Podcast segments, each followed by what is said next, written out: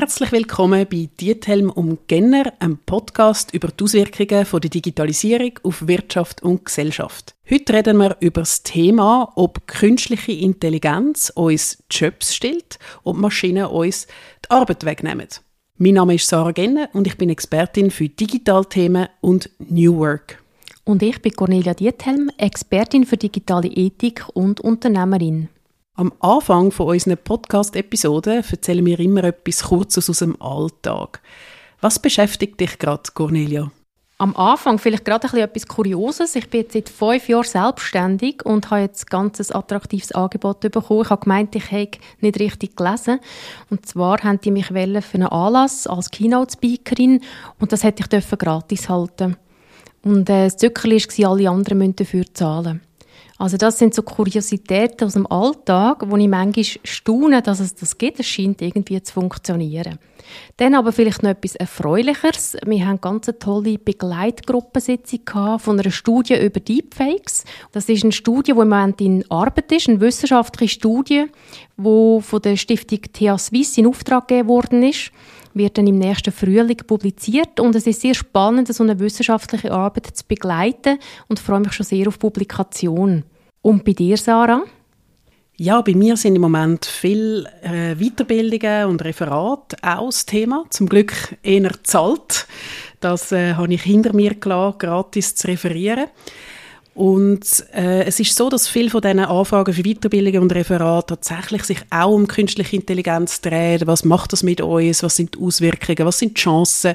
Was sind die Risiken? Und eben auch dann die Frage, die das heutige Thema betrifft, stellen ChatGPT und ihre Verwandten uns Jobs? Werden wir Menschen durch Maschinen ersetzt? Und da wären wir jetzt mit im heutigen Schwerpunktthema künstliche Intelligenz und Arbeitsmarkt.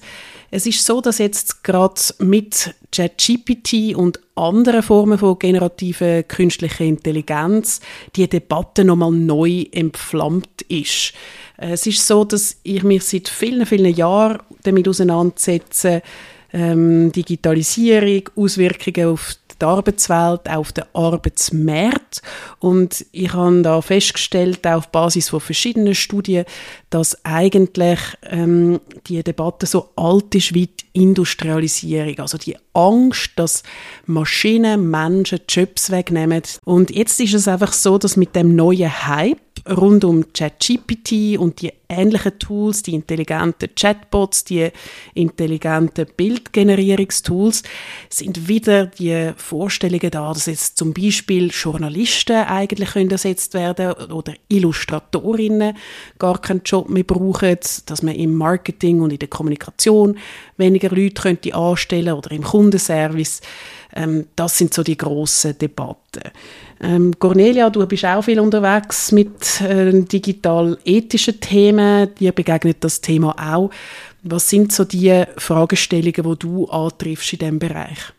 Ja, interessanterweise habe ich es vor allem mit Unternehmen zu tun, die, Chancen sehen, also die dann eher auch ähm, vielleicht Arbeitskräftemangel sogar haben, in gut qualifizierten neuen Jobprofilen. Aber man kann auch sagen, es ist vielleicht Kehrseite, dass sie vielleicht auch ein bisschen zu wenig berücksichtigen, dass es durchaus auch vielleicht schlechter qualifizierte Arbeiten gibt, wo sich wieder verändern und wo vielleicht auch die Schwachen nicht unbedingt noch mögen.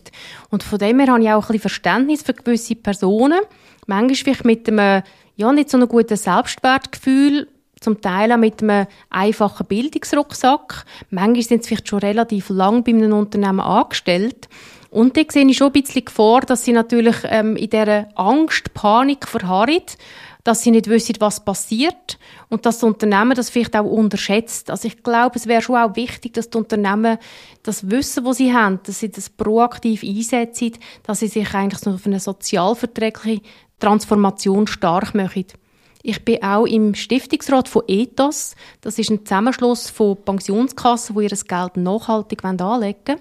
Und dort haben wir auch ein Papier vor zwei Jahren publiziert, wo es darum geht, was ist die digitale Verantwortung von Unternehmen. Und ein wichtiger Punkt ist, dass man eben die Arbeitsveränderung, also die Veränderung von Jobprofil, dass man die intern genügend ernst nimmt und eben auch nicht nur an die Starken, an die gut Qualifizierten denkt, sondern eben auch Personen vielleicht im Kundendienst, im Verkauf, weil die Personen wird man nach wie vor brauchen und die werden nach wie vor auch gute Arbeit können leisten Aber es gibt vielleicht ein bisschen eine Wissensasymmetrie zwischen den Betroffenen und dem Unternehmen. Jetzt hast du das erwähnt mit dem Fachkräftemangel oder Arbeitskräftemangel, wo man jetzt in vielen Firmen und Organisationen in der Schweiz auch antrifft. Das ist eigentlich unser wahres Problem, habe ich den Eindruck. Wir haben viel zu wenig Menschen, wo eigentlich die Arbeit könnten verrichten, wo wir anstehen, wo gefragt ist. Aber in den klassischen Medien sehe ich all paar Tage irgendeinen Artikel, wo wieder behauptet, wie künstliche Intelligenz uns Jobs stellt, wie Millionen von Menschen werden arbeitslos werden, weg diesen Maschinen und künstlichen Intelligenzen. Ich habe den Eindruck, da ist ein riesiger Graben zwischen der Realität und dem, was medial verbreitet wird. Und ich sehe das ein bisschen kritisch, oder? Ich würde mir wünschen, dass klassische Medien viel mehr wieder thematisieren, wie können wir eben den Arbeitskräftemangel, ähm, wie können wir dem begegnen, wie können wir Menschen weiterqualifizieren, intern eben auch weiterbilden, sodass sie die neuen Formen von Jobs können ausüben, äh, statt einfach so, dass mit der negativen Schlagzeilenmentalität da immer wieder auf die künstliche Intelligenz reinhauen. Das macht mir wirklich ein bisschen Bauchweh. Und vor ein paar Jahren haben wir ja zum Beispiel über das existenzielle Grundeinkommen abgestimmt, national. Teilweise haben wir auch noch vor kürzerer Zeit lokal über so Themen abgestimmt. Und ich war damals schon irritiert gewesen, dass Menschen als Roboter verkleidet auf die Straße gegangen sind, um sich für das Anliegen existenzielles Grundeinkommen einsetzen, weil sie gesagt haben, die Roboter, Maschinen kommen, sie werden uns Jobs stellen und darum brauchen wir das existenzielle Grundeinkommen. Ich will gar nicht mich äußern zum Thema existenzielles Grundeinkommen, aber die Argumentation, dass wir das bräuchten, wegen der Maschine, hat mir noch nie eingeleuchtet, weil alles ähm, wo man weiß aus der Geschichte von der Automatisierung vom Arbeitsmarkt deutet eigentlich darauf hin, dass mehr Technologie im Arbeitsmarkt eigentlich dazu führt, dass eine höhere Nachfrage nach Arbeitskräften entsteht. Ja, ich würde das auch so sehen. Es ist vielleicht eine historische Veränderung, wie wir das in der Vergangenheit zum Teil natürlich auch hatten. Es hat immer wieder Momente gegeben, wo vielleicht schneller Veränderungen stattfinden als zu anderen Zeiten. Nur schon die Bildwelt von diesen Robotern finde ich auch immer sehr befremdend. Also das ist immer so ein blauer Hintergrund, es ist immer eine menschenähnliche Figur irgendwie in einem metalligen Gestell, also das Gegenteil von Sympathien, oder? Also meine haben es irgendwie nicht. Und wenn man sieht, was effektiv passiert, dann sind das nicht die Bilder und es sind auch nicht die Roboter. Also ich glaube, die ganze Diskussion ist auch sehr stark ein bisschen von Science Fiction prägt und das spricht natürlich nur eine Minderheit an. Also von dem her bin ich voll bei dir. Ich finde auch, es braucht da ein realistisches Bild und wenn wir ein realistisches Bild haben, dann haben wir auch Lust, unsere Zukunft mitzugestalten. Und zwar eine Zukunft, die wir äh, schön finden, wo wir sagen, oh ja, da kann ich vielleicht ein bisschen weniger äh, arbeiten oder ich kann vielleicht gewisse Fleissarbeiten, die ich eh nicht spannend finde, die kann ich dann vielleicht ähm, abgeben, einem Algorithmus in einer Maschine eben auch ein bisschen eine, eine differenzierte Sicht und auch eine, wo wir gestaltet, so wie wir möchten, arbeiten und leben. Und nicht etwas, wo wir einfach sagen, das ist eine böse Maschine, das sind böse Roboter und die müssen wir jetzt verhindern. Ja, ich bin auch überzeugt, dass Mensch und Maschine längstens zusammenarbeiten, auch in vieler Hinsicht gut zusammenarbeiten und auch in Zukunft werden zusammenarbeiten und dass die Ersatzdiskussion so nicht zielführend ist, also dass eben Maschinen würden Menschen ersetzen. Ich denke halt, eben vieles ist auch der journalistischen Logik geschuldet, dass man eben ein bisschen Aufreger braucht. Man braucht irgendwie klickbare Schlagzeilen oder früher hat man auch noch von Quoten geredet oder bei ähm, den klassischen Medienbereich Radio und Fernsehen oder Auflage und Quoten machen. Und es stimmt, dass gerade die Medienbranche und der Journalismus durch die digitale Transformation stark verändert worden ist. Da haben sich neue Jobprofile ergeben. Es hat auch das ganze Finanzierungsmodell ist durch digitale Transformation da stark verändert worden. Die goldigen Zeiten, wo man hat können ähm, mit Werbung Journalismus refinanzieren, die sind so in dieser Form vorbei. Viel Geld von der Schweizer Werbebranche fließt inzwischen ins Silicon Valley und nicht als Refinanzierung in, in Schweizer Journalismus. Und ich habe manchmal fast ein den Eindruck, dass das auch noch einen gewissen Zusammenhang hat. Oder einerseits die allgemeine Logik von negative Schlagzeilen und Aufregerschlagzeilen ziehen mehr und so ein bisschen das Wissen darum, dass digitale Transformation die Branche so stark umpflügt hat, wo man dann vielleicht eher auch noch sagt, ja, eben da wird alles anders.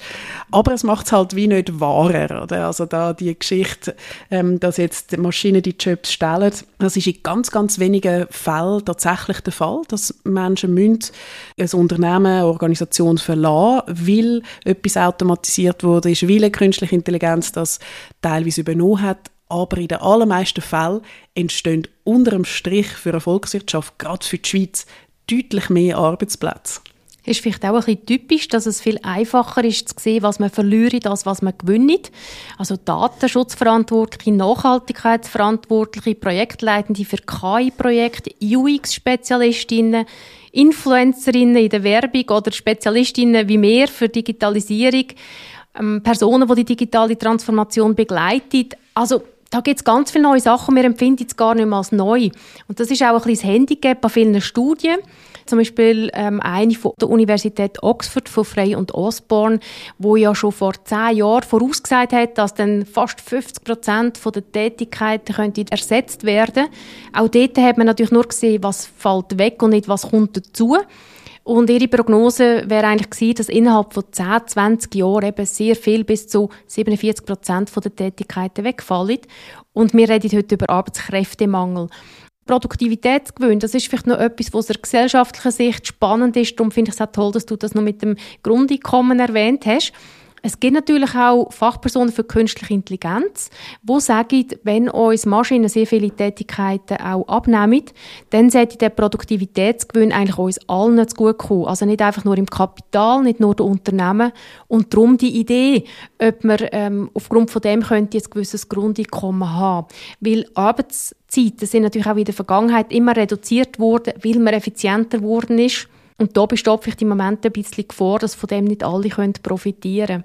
Also ich persönlich habe sehr viel Sympathie für so eine Vision. Eine Vision umzusetzen ist aber natürlich wahnsinnig schwierig. Wir haben äh, Angst, oder? Was bedeutet das konkret? Wir sind vernetzt mit anderen Ländern. Also da glaube ich nicht wirklich daran, dass das kommt. Das Interessante an so Visionen ist ja auch immer das Menschenbild. Das Grundeinkommen geht von mir aus äh, gesehen, vom Menschenbild aus. Menschen wollen tätig sein. Menschen wollen gebraucht werden. Wir sind nicht einfach faul und möchte den ganzen Tag am Strand liegen. Und das ist eigentlich ein schönes Bild, wie ich finde, dass es ähm, eben auch Visionen gibt, die schauen, wie könnte die Zukunft aussehen, so dass wir gerne hier leben und dass wir unsere Kompetenz und unsere Leidenschaft möglichst gut einbringen können. Ja, über das Grundeinkommen können wir eine ganze Episode sicher machen. Ich persönlich denke, wir, wir müssen einfach vor allem ein faires Steuersystem haben, wo auch eine gewisse Umverteilung ermöglicht, denke ich, das ist sicher wichtig, weil das hat sich tatsächlich gezeigt, oder in diesen verschiedenen Studien zu der Geschichte von Automatisierung und Arbeitsmarkt, dass eigentlich immer mehr Jobs entstanden sind, aber gleichzeitig die Share immer mehr aufgegangen ist, also dass die Gewinnverteilung immer schlechter geworden ist. Also insofern sehe ich dort auch, dass es ein gewisses Korrektiv braucht. Welches da sinnvoll wäre, das können wir jetzt ja heute mal noch auf der Seite lassen. Ich habe es ähm, gut gefunden, dass du die Studie angesprochen hast von Frey und Osborne, von diesen Oxford-Forschern. Die ist unter anderem ein Grund gewesen, warum auch viele ähm, seriöse Medien gesagt haben, Achtung, da werden Millionen von Arbeitsplätzen wegfallen. Und logisch, das sind zwei Forscher aus Oxford oder seriöse Uni, seriöse Studie. Eins von den grössten Problemen von dieser Studie ist natürlich, dass sie KI-Experten und Automatisierungsexpertinnen gefragt haben und nicht Leute, die sich mit äh, Arbeitsmarktentwicklungen auseinandersetzen. Und die haben einfach mal so grobe Einschätzungen gemacht, oder welche Art von Jobs werden weggehen und haben dann 700 äh, Jobprofile angeschaut und haben dann so ein Ranking gemacht, welche das, das grösste Digitalisierungsrisiko ähm, haben. Und das ist natürlich dann schon ein bisschen eine Gefahr. Dann hat man das Gefühl, das ist jetzt super genau berechnet, aber am Schluss sind es sehr wilde Einschätzungen gewesen. Und wie du auch schon gesagt hast, man hat am Schluss eigentlich nicht gewusst, ähm, ja, geht jetzt der ganze Job weg oder sind es einfach gewisse Anteile und Tätigkeiten, die vielleicht dann zusätzlich unterstützt werden durch KI und so verändert sich das Jobprofil ein bisschen, aber nicht die ganze Stelle geht weg, plus all die Jobs, die dazukommen. Wo du auch schon gesagt hast, ganz viele Jobs wären heute gar nicht möglich, wenn es Internet nicht gäbe, wenn es gewisse Automatisierungsprozesse nicht gäbe. Und ich habe auch eine Studie gesehen, die gezeigt hat, dass es deutlich mehr Gesundheitsberufe gibt. Also Menschen, die in so ähm, Entspannungs- und Gesundheits- und Wellnessberufen arbeiten. Und dort denke ich, ist das vielleicht auch eine indirekte Wirkung, oder? Mehr Technologie bringt ein bisschen mehr Stress, bringt mehr Nachfrage nach Entspannung und Gesundheit. Und äh, da gibt es ja äh, eben dann wirklich sehr interessante Entwicklungen, wo man einfach mit so einer Prognose so nicht abdecken kann. Aber ich denke, wir können auf jeden Fall jetzt gegen das Ende der Episode Entwarnung geben und sagen, ähm, die Angstmacherei, die da von verschiedenen Experten, Expertinnen uns in Kombination mit klassischen Medien gemacht werden, die Angstmacherei, die kann man wirklich auf der Seite lassen. Es gibt viel zu viele Jobs für zu wenig Menschen. Darum sollten wir uns eher darauf fokussieren, wie können wir dem Arbeitskräftemangel, dem Fachkräftemangel gut begegnen. Und ich hätte da auch noch einen Tipp, um da so ein etwas darüber lesen, nämlich der beste Artikel, den ich mich empfehle zum Thema. Der ist allerdings auf Englisch von einem Autor namens Autor. Er heißt David Otter und der Artikel heißt Why are there still so many jobs? Und es geht um Geschichte und Zukunft von der Automatisierung seit Anfang der Industrialisierung und wo eben genau das aufzeigt, was wir jetzt auch besprochen haben. Unterm Strich gibt es immer mehr Jobs und höhere Produktivität, aber die Share geht eben auf und da müssen wir uns darum kümmern. Was hast du für einen Tipp mitgebracht, Cornelia? Damit man genug Zeit hat, um die spannende Lektüre zu lesen, würde ich keine weiteren Lektüren empfehlen, sondern ich glaube, mein Tipp ist, dass man neugierig bleibt und dass man in die eigenen Kompetenzen investiert. Ich glaube, das ist fast das Wichtigste, dass man mental fit bleibt, dass man sein Leben selber gestaltet, so kitschig wie es tönt, und sich nicht irgendwie lässt, lässt treiben von Studien, wo man gar nicht so genau weiß, ob sie richtig wiedergegeben werden oder von so Untergangsszenarien. Und ich glaube, was immer wichtig wird, ist wirklich so das analytische, kritische Denken. Für sich selber hinter Kulissen schauen und für sich selber einen Entscheid fällen. Das, denke mich, wird je länger, je wichtiger. Kritisches Denken, das kann ich auf jeden Fall unterstreichen. Vielen Dank, Cornelia, für das Gespräch und liebe Zuhörerinnen und Zuhörer, vielen Dank fürs Dabeisein. Wir hören uns bald wieder. Bis dann. Tschüss.